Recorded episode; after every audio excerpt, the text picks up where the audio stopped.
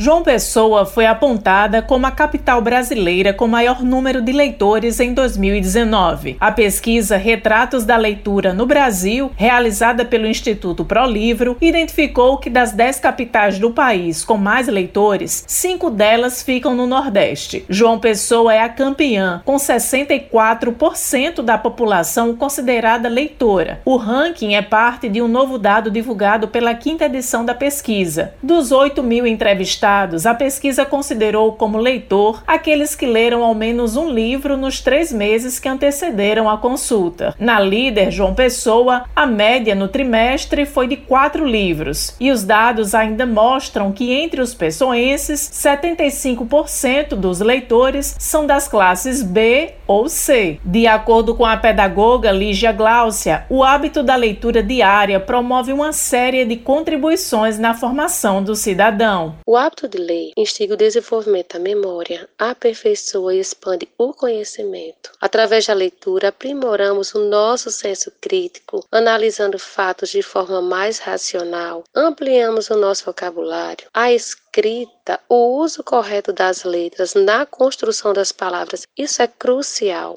Nós temos que nos preparar para a nossa convivência social e para a vida profissional, principalmente nesse mundo globalizado tão concorrido. A professora de língua portuguesa e língua espanhola, Elisângela Sedelmaier, reforçou a importância da iniciativa e sobre o que esses dados representam. Muito importante a iniciativa do Instituto ProLivro, né, que traz João Pessoa liderando as capitais brasileiras com maiores percentuais de leitores e diz muito não só da leitura, mas diz muito dos sujeitos de cada cidade, né, de cada estado, e nos coloca também em condição de alerta que precisa, né, outras cidades e outros estados precisam de iniciativas municipais, estaduais e federais para esse aumento na leitura. Lembrando que a leitura é uma oportunidade de desenvolvimento tanto pessoal como profissional e principalmente a leitura nos proporciona um elemento crítico, uma forma